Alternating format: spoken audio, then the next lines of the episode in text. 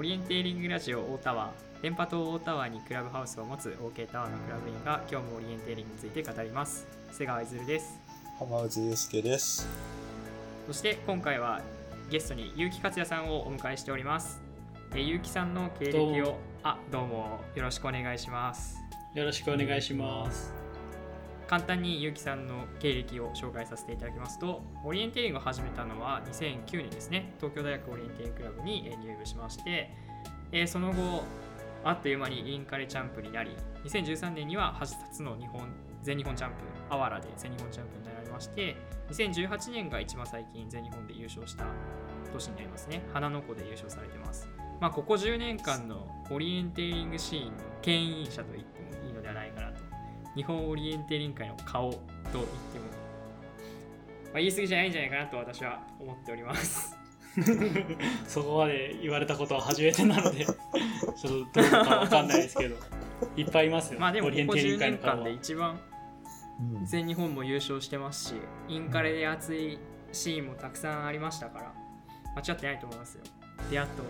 追い込んレンソムリエだったりとか、オフィシャルレース評論家だったりとかね。評論家るからと。そうそうですね。ちょっと評論したこともありました。でついこの間川崎駅のコースセット選手権を開催して一緒に生放送をさせていただいたんですけど今日あのそのコースセット選手権にこう出てたコース全てを走り切ったということでお疲れ様でした、お疲い れ様やーもう力作が多くて、走るのにちょっと時間かかっちゃいましたけど、いや、今日、えっ、と、まあ、コースセット選手権にあったのは2本ですけど、浜渦君が組んでくれたコースも合わせて3本走って、ようやく完走ですね。どうでしたか？いやー、でも、その自分で調査したテレインなんで、あのーはい。まあ、構造を把握してるといえば把握してるんですけど、やっぱ実際に走ってみると、意外に自分の思ってたルートチョイスよりも速いルートがあったりして、ああすごい面白かったです。あの、上島くんがね、あの、ルート比較動画とか作ってくれてたんですけど、あはいはいはいはいあの、自分が思ってたよりルート差あるなとかいうレックが結構あって、うんうんうんすごい、あの、なんか、分かった気になってたなって思いまし川崎分かった気になってた。た。いや、そう、分かった気になってきました。もう書いたから、もうこれで俺の庭やろうと思ってたら、全然そんなこと、オリエンテーリングにの競技になるとまだ全然、やっぱ違いますね。なんでも、まだまだ楽しめるなって思いました。あの上島君と一緒に撮った動画ってあれほとんどのレックでルート違ったと思うんですけどはい。あれってあわざとそうしたんですか？あ、わざとですね。最初に一回僕が走ったのを一発撮りで撮ってくれてて、その、青いはいはいはいはいはいはい。僕の、あの、画像が、あの、もうコースプラン選手権が、の決着がつく前からもう撮ってて、とりあえず走ってくれませんかはい。っていきなり言われたので、撮って、はい。で、それで、えっ、と、違うルートを、あの、もう比較用に撮りたいっていうので、あの、後から上島くんが、あの、別のルートを走ってるのを僕が撮ってるって感じです。ああそうだったんですねはい。まあ、だから、あれだけいろんなバリエーションを取れてるはいってはいいう感じです。だから、上島君のロロケに2回来てるんですよ。川崎駅に、わざわざ。あそうなんですか？らい一日で取りきれずに、素材が。へえ で、足りないところは足して、あの、で、僕は2回目の、あの、ベアが違うのも取ったり。で、へー走者が3人いるように見えるんですけど。なるほどはい。な凝ってますよ。なんかあれの編集だけで100時間ぐらいかけたんじゃないかって言ってましはいた。力作ですもうすごい、あの、いや、あんな作品の作ってくれて嬉しかったですね。作図者として。はいそのルートチョイスが多彩なコースでルートが分かれるのが見えるのが面白かったですねそうですね。結構うんロングレックの、まあ、どっちが速いのか見るのは見ものでしたね。はい。でまあ結城さんってこう今回はい。コースセット選手権をなさってましたけれども、まあ、競技的にも全日本優勝レベルで、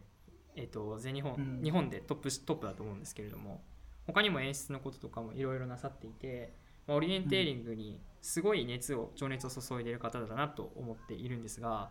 その原点って何なんですかね？一番印象に残ってるというか始めたきっかけでものめり込んだきっかけでも。いやはい。やっぱりもうのめりまあ、オリエンテーリングはその新刊で初めて走った時からもうこれはすごい面白いと思って好きだったんですけど、はい。やっぱその、おまあ、競技的にもですし情熱を注ぎ始めたのはやっぱりインカレがきっかけでしたね、はい1年生の時のはいはいはい。あのインカレロングに初めて参加した時にあの、はい。当時3年生だったあの、はいはい。まあ、小林亮さん、まあ、今ははい。あんまりオリエンテーリングされてないですけど、当時もうぜ結構エース級の人で。もうその人が優勝した日本代はい表でしたよね、えーっと日本代表になる1年前だったんですね。あそうですか。はい。はい。でそれでえーっと優はまあ、優勝したシーンがもうすごいかっこよくて。はいはいはい。そこからもうインカレにの舞台でこう活躍するのをあの夢見てずっとうん。オリエンテーリングに競技的に取り組んでたっていう感じですね。はいはいはいはいはい。まあそれがずっと元気、はい。あまあまあそのそのままインカレ好きにつながってずっとまあどうですかね。もう大学卒業してからも運営とかもいろいろやったりするのにつながってると思います。うんうんうんうんインカレはじゃあロングがまずきっかけだったんですねあ、そうですね。ロングの、はい。ロンロングからもうハマって、もうその以降のミドルとかから、もうインカレ至上主義みたいななんじゃないですけど、インカレで活躍したいなとずっと思ってました。まあ当時、えーインカレで結城さんが競ってた時の最大のライバルっていうのはどなただったんですか？ああ、最大のライバルか。あ、えっと、なんか時期によってちょっと違うんですけど、はいはいはい。やっぱりその1年生で、まああのあこうまあ、選手権1年生はちょっと選手権は出れなかったのでやっぱりライバルって言ったらそのサークルの同期が、うん。まあ、多くて、まあ、当時今今でこそあの全国的な学生同士の交流って盛んだったんです盛んになってるんですけど当時ってあんまり、その学生が数自体が少なくてそこまでこう交流が盛んじゃなかった時期なんですね。から、まあ、そもそもあのお互い全国同期を認識したのもインカレミドルリレーの後の講習会とかで。はい。もうその1年生の時はもうひたすら、えー、とさ同じサークルの同期に勝ちたいなと思ってやって、うん。でもう2年生から2年生でちょっと早くなったんですけどその時はあの、はい。さっきあの憧れたって言ってた小林陵選手とか、まあ、あとはい。当時は鬼のように速かった山上大地選手とかその同じサークルの中で一番速い人たちですね、があのすごいうん。ライバル視してあの取り組んでました。あれですよね、はい。時代として、2009年だと、僕もちょうど2009年にオリエンテーリング始めた時期なんですけど、ちょうどやっぱオリエンテーリング人口がそこになっているような時期で、例えばその今神奈川県だったら、いろんな大学、横国だったり、まあ、KOLC っていう慶応のクラブだったりとかが盛んですけど、その全くクラブとかなかったですもんね。ほとんど人がいないみたいな感じで、ああ、本当そうですね。KOLC はもうほとんど潰れかけてるというか、KO に1人2人しか人がいなくてっていうぐらいへですね。そう。全然いなかったです。そこからやっだから今こんなに大きくなってるのすごいなって思う。なんかまあ、こう、同じ時期をこう経験し、まあ僕はあの中学生だったんですけど、山上さんとか、あの、小林亮さんとかが、こう、勝ち、と名古屋大学が、の戦いみたいのがあって、それに影響を受けた、あの、ゆまあ、結城さんとかたちの代が、こう、インカレで、こう、どんどん盛り上がっていって、その、まあ、東大4連敗の挑戦みたいなところで、本当にインカレがすごい盛り上がっていく、なんですそこからこう、なんで復活していく時期に、こう、オリエンテーリン、インカレというシーンを、まあ、支えたっていうこともそうですし、盛り上げていたっていうのが、ゆうきさんだなっていうふうに僕は思っていました。なので、その辺の話とかを、ね、誰がライバルで、どういうふうにこう、インカレを過ごしていたかみたいなところをがすごい興味があります。まとめていただいてありがとうございます。そんな、そうそう。時代的にはすごい人が少ない時期、始めました。ーうん2年結城さんが2年生の時がそうですね小林亮さんとか山上さんがこう君臨していたっていう時でそれにこうなんだろう挑戦していくっていう,、まあそうですね挑戦していくっていう感じでしたね34年生の時はどんな感じでしたか？あもう 3, 3年生は逆にその2年生のロングのとまあその時年はインカレの本ちゃんがあの不成立になったので再競技だったんですけど、はいはい。再競技で準優勝でその山上さんにはあの勝ててあのまあその2人が卒業した後は僕があの東大の中で一番早いっていうような状態だったので。はい。あの、じゃえっ、と、多大の、まあ、あの、東北大学の田辺拓也選手とかはいはいはいはいがはい。当時、あの、まあ、早くて彼をとずっと競っていた感じですね。はい。そうそれ本当に激アツだったと思うんですけど今の学生はあんま実は知らない 知らないのかなってそうですね。気もしてて。いや、知らないんじゃないですかね。田辺さん自身はまだね、ちょくちょくレースは出てますけど、はい。ね、そ当時ほどこう、ね、熱い熱を持って取り組めているか、ね取り組めているわけでもないとは思うので、まあやっぱりインカレがあったからこそ、こうお互いのライバル視も強くなっていたのかなとはすごい思いますね。いやなんかすごい関係性ですよね。そのえっと東大 OLK にはそのえっとブリケっていうサイトがありましてあこういろんな人の解放とかまあ解放って呼んでるんですけどえっと他のクラブだと何て言うんですか？えっとなんて言うんでしょうね。武士？武士じゃない？武士か。そうですね。武士ですね、武士がまあ過去のがずっと遡れて読める状態になってるんですけれどもそれで、まあ、僕そういうのの昔のものを読むのがすごい好きで読んでたんですけど田辺さんは最後田辺さんが卒業される時にあの東大 OLK のその武士に投稿してるんですよね。ああ、ありましたそうなんねです。か？熱い言葉を。へえ、あ、知らなかったそうそうなん。ですよ。そうそれでもうやっぱりそのはいそうですね。もう当当時は OLK に、なんか東北大 OLC ですけど、お東北大 OLK って呼ばれてたりもしましたね。もうほぼあ半分ぐらいで。すね。東大 OLK にく首突っ込んでるかえら。もう田辺さんは。うんどういう内容だったんですか？えーその解放とあその解放の内容は、あの、結構もう OLK の中で、その田辺さん自身が仲良くしていた人たちに向けたメッセージがすごい個人的にか、あの並べられていて、すごい熱い気持ちになるは。へそうなんですよ。内容でしたね。結城さんがいたからその田辺さんはインカレ最後頑張って走ったっていうのがまあ赤裸々にこう綴られていてこんなこと僕がここで喋っていいのかな？と思うんですけど バラしていいのかな？とも思うんですけどでもやっぱそういう関係性があったその多大としかも学年を超えてあったんだなって思うと、まあ今で言うとその種市選手が伊藤樹選手をずっと目標にしてずっと頑張って走ってたっていうのに近いのかなとも思うんですけど、まあ、そうですね。そういう関係性がはい距離は離れてたけど、常に意識はこうあったから、ななんだろうな。戦戦友みたいな感じですかね。うんすごい、なんてょう。まあ、今今でも、ね、その、プライベートで遊びに行ったりはする関係なので、やっぱなんかその学生時代に競い、ずっと意識して競って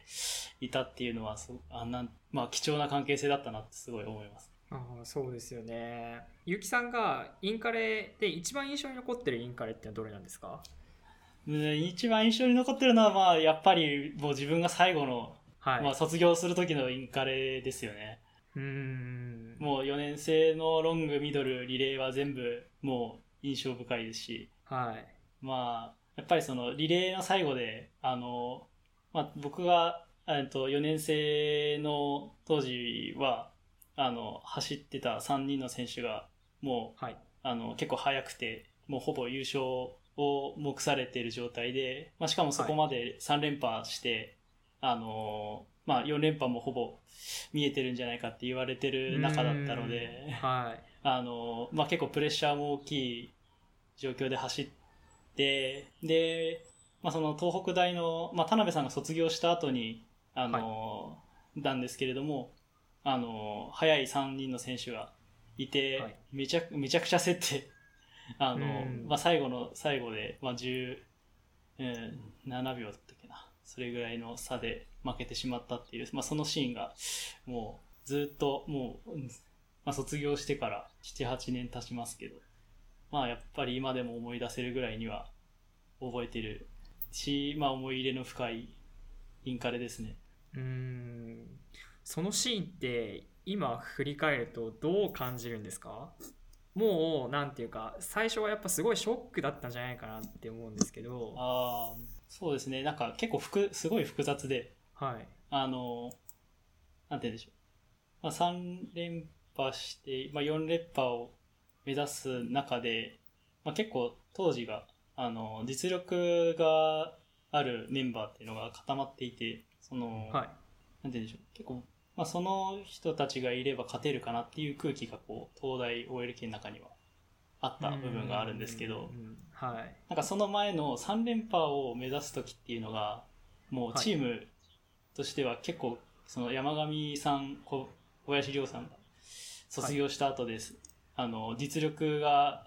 すごいガクッチームとしてガクッと下がっているってういう認識だったので、あの結構危機感がありながら3連覇を目指してうん。もう本当にチーム一丸で目指したっていう感じだったんですね。あその一丸になってた時期からするとちょっとなあの、まあ、任せておけばいいかというか。ってっていうちょっと別あのチームの中の状況が変わってあのなんか優勝を目標にするのは目標にしてるのはその自覚はしてるんですけどなんかちょっと身が入らない部分もあったりして、うんで、まあ、それでいて、まあ、最後にちょっと、あまあ、当然一生懸命走ったんですけど、勝つことができなかったっていうのは、なんかすごい複雑な心境でした。その、チーム一丸になれなかった、なれてたのかそそうですね。他のメンバーとコミュニケーションができてなかっただけかもしれないんですけど、なんかそのチーム一丸になりきれてなかったのかなとか、いろいろ考えると、あの、なんか、そうですね。そのチームとしで、東北大はもう優勝を目指して、もう挑戦者の気持ちを持って臨んでたっていう、すごい、なんて、チームとしての、その、なんて言うんでしょうね。なんか、心境の違いっていうのがあったような気がしていて。はいで、なんか今思うと、そういう差も、部分もあったのかなっていう、まあ自分が負けといてなんだやねんなんやねんっていう話なんですけど、なんかどこかで優勝したいっていう気持ちを信じきれてなかった自分がいたのかなっていうのは、今思い出すと、すごい、なんか、いた、あったのかなとちょっと思ってます。うんまあただその、まあ、結果論になるんですけど、その後、あの、後輩たちがすごい頑張ってくれて、あの、まあ、3連覇の後に負けて、次にまた3連覇して、まあ、ちょっとその後も3連覇で途切れたんですけど、また2連覇して、ここ10年で8回勝ってるっていう、そうですね。そんな強いは東大を作ってくれたっていうのは、あの、まあ、どうでしょうね。その本人たちがし負けを知っているわけではないですけど、そういう3連覇をできなかった、3連覇、4連覇できなかった、優勝できなかった気持ちを知っている人っていうのが頑張った年を、年が、あの、何回かあったから、そういう、あの、強さっていうのも生まれてるのかなと思うと、あの、まあ、そうですね。その負けてしまったのはすごい残念ですけど、その後の、えっ、と、強い東大を作って、後輩が作ってくれてるっていう、そういう状況を見て、まあ、あの、負けも、まあ、一つ意味はあったのかなっていう結論に自分の中でしています。うん。まあそれは間違いなくあると思いますね。そのまあなんでしょう直接経験したわけじゃないですけど多分その後優勝選手権リレーで優勝を目指してた人たちの中にはまあある意味その経験っていうのは経験しないのにトラウマとしてこう残っていて おそらくうん。やっぱそうやって優勝をこうみんなで目指していくっていうことにこう改めて気づかされて多分みんなそれはずっと思っているとどこかで思っているところだと思うんですよね。はい。まあ、そうですね。まあ、ただ、あの、インカレで勝ててたらなって、すごい思うことも多々あるので、ああ、やっぱそうなんですね。個人とあしては、そうですよね。勝ちたかったなとは思いますよ。正直最後のビジュアルまで勝ってましたね。はいあの、前を走ってて、もうラスト、はいラス前コントロールまでもうだいぶ先行してたんですけど、そこでミスってはい。抜かれたっていう感じだったので、もうすごい、なんて言うんでしうょう。ん。もう、東北大の選手のあの背中が見える状態で、はい。あのそれを追ってってたので、もうなんかゴールしたくないなっていうか うーん。っていうのもありますけど、まあ、ただそれを経験した後にあのやっぱオフィシャルとか、はい。あの後輩たちにその自分の技術とか、まあ、あの気持ちを伝える機会がもらえたので、もらえたしそこにこう打ち込むモチベーションになったっていうところもあるのでまあなんていうんでしょうもう結局その僕が4年生の時のインカレで、まあのまあ、東北大に負けたっていう事実はもう変わらないのでもうそんまあそれはそれであのその後僕はお題 OLK とかインカレに関わるモチベーションに逆になってくれたかなとは思っていうーん。そうですね。その後、うん。その、一回、2年間東大のオフィシャルにゆきさんになっていただいて、その期間は割と競技者としてはちょっと離れてたというか、まあどうそうですね。なんか時期その世界選手権には行ってたんですよね。その2年とも。なので、はいそのせ、はい。世界選手権にをを目指してあのもう打ち込んでたっていうのはそこのその時期はちゃんとありました。競技者としてもやってたんですけど、まあ、メインはどちらかというとオフィシャルで。はい。オフィシャル業で、まあ、その後輩に技術を伝えたいなとか、まあ、あのはいオリエンテーリングをうまくなるにはどうすればいいかなって悩んでる人たちに、まあ、少しでもあのヒントを与えられたらいいなと思ってやってました。その後でしたか？そのい運営インカレの運営をこう主にするようになった時でしたっけ？なんかこうゆきさんこう割とそこスタンスを明確に分けられていたような気がして。ああそうですね。インカレ運営してる時はもう全然競技やんなかったやってないわけじゃないですけどその競技的にはあのやってなかったです。そしたら競技者登録もはい。してなかったですし。あそうなんですか？そこまで。ああそう。だからエリート権も執行してて。あその最初、社えー、と大学院卒業して社会人になって1、2年目、2015年、はい。2016年のあたりは、あの、運営をめちゃくちゃやってて、まあ、その2015年のインカレスプリントロングで、まあ、スプ特にスプリントの競技責任者プランナーやって、はで、インカレミドルの時は演出パートチーフやって、その後のインカレスプリントでイベントアドバイザーやって、で、その後総大 OC の、あの、大会のイベントアドバイザーやってみたいな、結構もう連チャンでもう大会運営があって、もう競技をやってる時間がほぼなくて、ーうん。なまあ、だからもうほともう競技は基本いいいいかなって思いながらやってたので、その時期はもう、うんとにかく運営で、まあ、あの、お役に立てることがあればやりますという感じでした。手がけたその今までやってきたこう運営でやってきたコースの中でコースというか運営で一番印象に深いものはやっぱりインカレスプリン2015年のインカレスプリントなのでしょうか？あやっぱそうです、そうです。あの、やっぱり一番最初に、はいあの、運営した、あの、インカレであり、はい。えっ、と、この時のインカレスプリントが、あの、一応正式な第1回のはいそうで目のすねコースっていうのもあったので、あの、すごい印象に残っていますし、思い入れもかなり深いですね。まあとにかく悩んではい。作ったコースだったので。うーん。その運営期についてはそのアドベントカレンダーの方に結構詳細に綴られているのでぜひこれをはい聞いてあれがくださっている方には読んでほしいなと思うんですけれども。もう引き継ぎ資料として書いたので、もう。やっぱりそこまで印象深くなった理由としてはこうこだわりをこう突き通したところにあるんですかね。うーん。あ、まあ、こだわりを突き通したこともあるといえばあるんですけど、えっ、と、なんかそのインカレスプリント、当時ってそのスプリントに対するイメージがあまり競技性が高いものだと認識されていなくて、あの、うん。まあ皆さんやったことあるスプリントって、あの、パーク王の、あの、はい。まあ、結構オープンを、中を走り抜けるとか、まあ、はい。あまり、なんて言うんでしょう、ナビゲーション要素が 強いものではなかったっていう、なくて、まあ、あの、うん。フォレストに対してちょっと軽視されていた部分があったんですね。はいはいはいは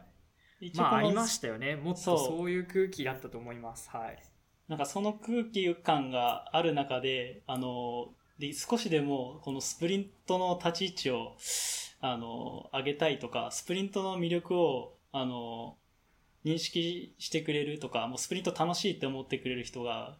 増えたらいいなと思って、すごい、はい。なんて言うんでしょう、そのスプリント競技そのものの魅力についてすごい深く考えて、あの、まあ、それを伝えられるようなコースにしたいと思って組んだものだったので、まあ、だからこそこう印象深いがありますし、まあ、今でもそのインカレスプリントが結構存続して続けてきてこれてるので、まはいあ、それのきっかけに少しでもなってたらというところで、まあ、印象は深いですね。うーんその結城さんの思うそのスプリントのその魅力っていうのははい。どういう部分にありますか？やっぱスプリントの魅力は、まあ、ちょっとアドベントカレンダーでもちょこちょこ書いてるんですけど、はいはいあの、第一は、その、テレインなんですよね。テレイン自体が面白いければはい。面白い。う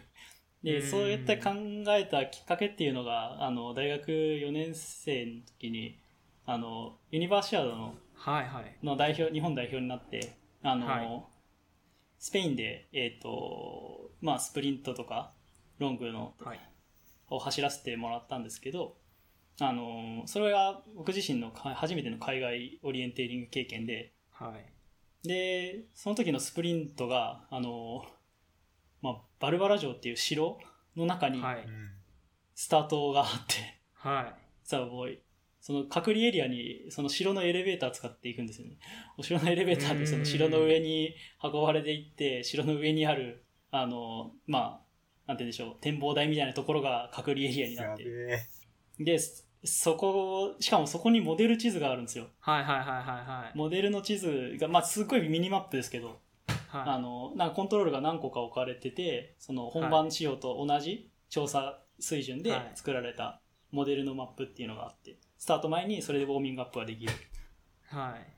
で、そこ、それの、じょここからスペインの旧市街に向けて、こう、ダウンヒルスプリントをするっていう。うーん。激アツそれがもうめちゃくちゃ楽しくて、まあ、い。めっちゃつぼったんですけど、もうこれ見てからもうスプリントってやっぱすげえなって思うようになって、うーん。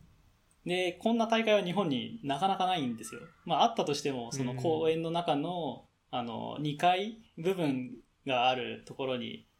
その、ポストが置かれてて、その、1階、その建物の角だと思ってアタックしたら、その、建物の上だったとか、そういう立体的な、ねはい交差ぐらいは当時もあったんですけど、なかなかこんな、あの、なんて言うんでしょう。まあ、道が十字になってなかったり、すっげえ細い路地を通ったりとか、そんなスプリントってやったことなくて。なんかその、で、それこそ、そういう、なんか、もともとある街とか、あの、構造物が、をうまく活かして、あの、まあ、ナビゲーション、難しいナビゲーションを、しかも高速でできる、高速で走りながらできるっていうのが、まあ、スプリント魅力の魅力だなっていうふうに感じるようになって、まあ、それ、まあ、それができるのって、まあ、限られたテレインだなって、そのテレインがそのすごい、あの、の魅力を引き出すことっていうのが大事だなっていうふうに、まあ、思うようになって、あの、なんて言うんでしょうね、スプリントの肝はまず第一には、そのテレインの選定があるかなっていうふうに考えるようにはなりました。で、まあ、そのインカレスプリントの、あの、2015年の時のテレインは、あの、はい。ふ富士見高原リゾートって言って、はい。まあ、リゾートの施設を丸々使えるような状態だったんですけど、まあ、結構建物が面白い形してたり、うんうんうん。テニスコートの中も使っていいよとか、その2階のデッキがある、えっ、と、エリアがあったんですけど、階段使って登れるような、その建物の脇にこう展望デッキみたいなのがあるエリアもあるんですけど、そこも一応競技的に使えるっていう話だったので、そういうところが、やっぱ、あの、他にないテレインの魅力だし、うんそういう、えっ、と、まあそれを活かしてコースを設できたらなと思って、思いながら、まあコースは組んでました。うんまあそれが、えーそうですね、テレインがまだ結構第一に来るなっていうふうには、まあその海外の経験で感じたんですけど、まあその、テレインを、の魅力っていうのを引き出すのは、やっぱりコースセッティングだし、そのはい。コースセッティングをするときに大事な要素っていうのが3つぐらいあって、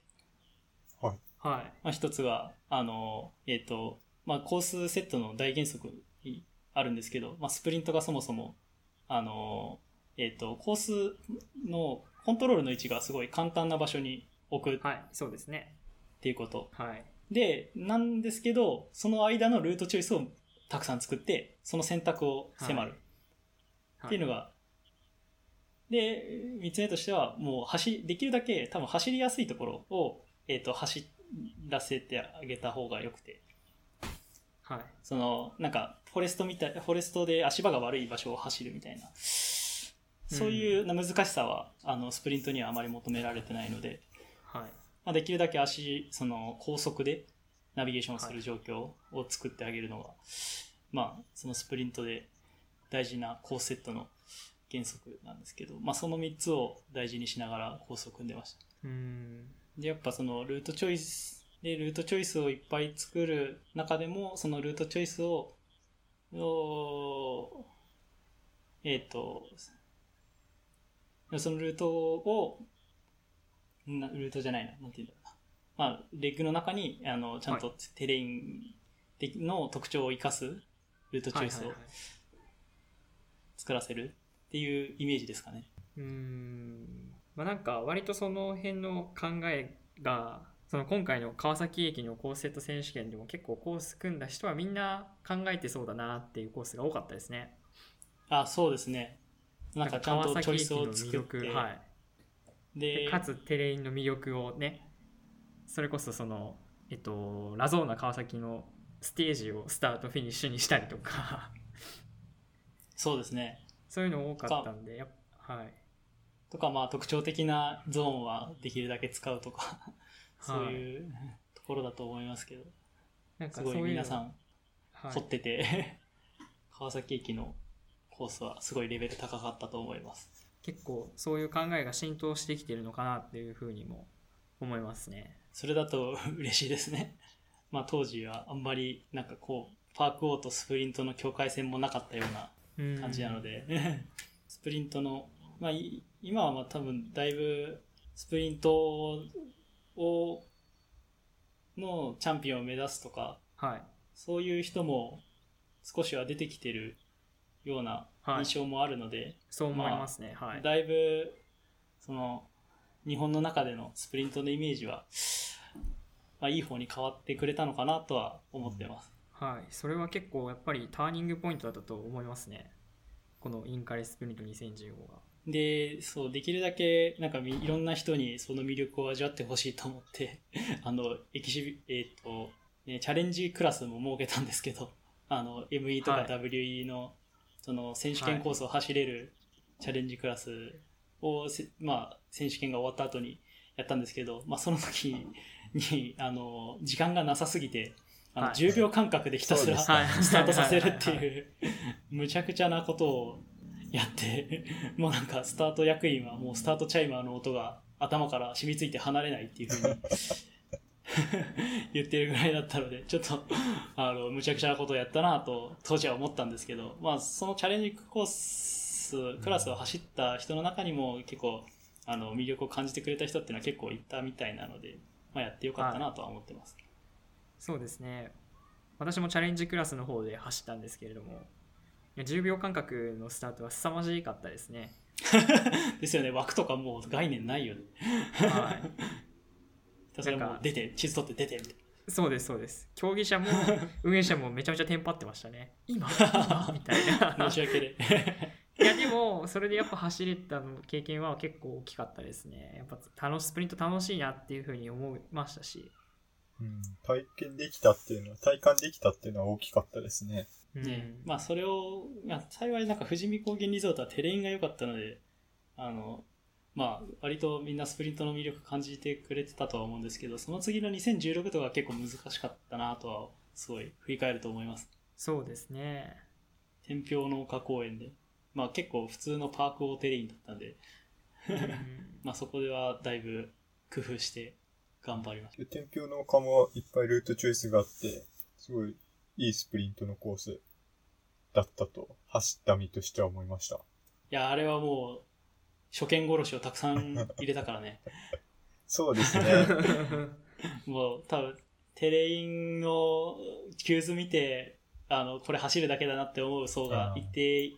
数いるだろうから、そんな甘いコースにはしないよと思いながら、まあ僕はコントローラーだったんでアドバイスをするだけですけど、まあそのアドバイスにちょっとルートチョイスいっぱい入れた方がいいんじゃないみたいな、とか、こんなレクどうとか、いろいろ言って、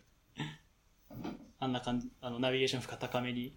するように、ちょっと仕向けてました。なんかそれを聞くと、あの、アドベントカレンダーで、菊池さんあの、阪大の、あ、違う、神戸大の菊池さんが、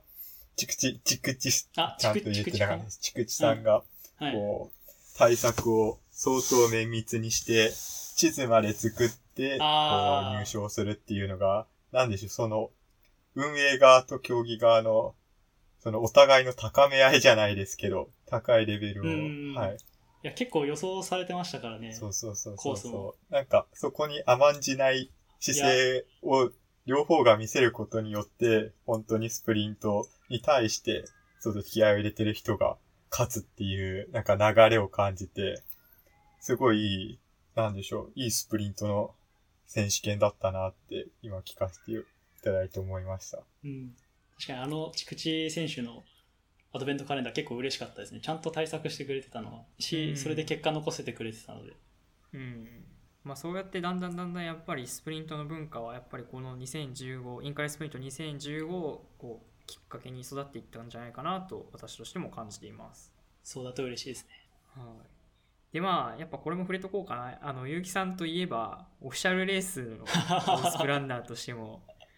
名高いかと思うんですけれども まあ、一回ででかい失敗もあるけど。そうですねでかい失敗からいきますか えー、それ言っちゃう。でかい失敗といえば、まあ失敗といえば、あれですよ、2017の、インカレミドルリレーはい2017の、あれですよ、バビロン捕囚ですよ、バビロン捕囚。いや、もうバビロンはまあいいんですけど、ちょっとポス版をね、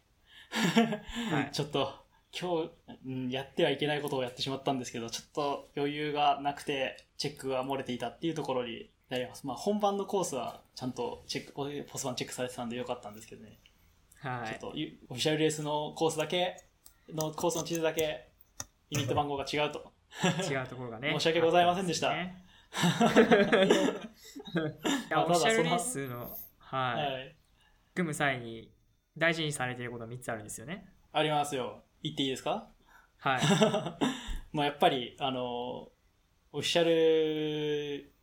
がね、こう、学生たちから、あの、祝福というか、まあ、いろいろ、あの、ちゃんとオフィシャルの勇姿を見ていただかないといけないので、はいはいまあかはい。オフィシャルが観客の目にちゃんとさらされるっていうところがやっぱり一番大事かなと思っていはいて。で、まあその観客の目に対して、あの、まあ、なんでしょう、オフィシャルの姿がこうかっこよくとか、まああの、なんて言うんでしょうね、ちゃんと目に焼き付くように、まあ、そのオフィシャルが観客の目にさらされる前に十分苦痛を与えておくという、そういうところもいるかなと。はいはいはいはいはい。で、まあ、あの、三つ目が、これは、まあ、ちょっと、ちょっとした遊び心ではあるんですけど、まあ、オフィシャルって普段は、あの、もう常にペナルな、まあ、その、ポスバンチェックしようと、常に言ってるんですけど、指導する立場ですからね。そうですね。その指導する側が、あの、ちょっと失態をやってしまうっていうところも 面白いかなと思って、まあ、ペナるような工夫を入れるっっていう、まあ、その3つですかね。コースが複雑だったりとか。とか、実はパターン振りされてたりとか。えぐいなぁパターン振りえぐいなまあ、2015年のオフィシャルレースは、ね、あの、気づかれないように2つコース作ってパターン振りしたんですけど、はい。コースが、の名前が A とか B とか1、2とかだと気づかれるんで、はい。まあ、オフィシャルレースって、まあ、あの、オフィシャルへの感謝の気持ちを伝えるようはない場所なので、まあ、サンクスはい。レースと名付けてたんですけど、はい。まあ、サンクスっていうコース名つけて、それの大文字小文字に 細いなぁ 気づかれないようにしたんですけど結局なんかその時はあのいやなんかその他の理由でペナった人がいたんですけどパターン振りでペナった人いなくてあ、そうだった。みんなちゃんと指導指導通りにちゃんとポスバンチェックをしているというかなるほど。結構近い隣接コントロールを置いたんですけどね 意外と、意外とオフィシャルは侮れないですね。いやさすがですね指導者なんで まあこの3つですかね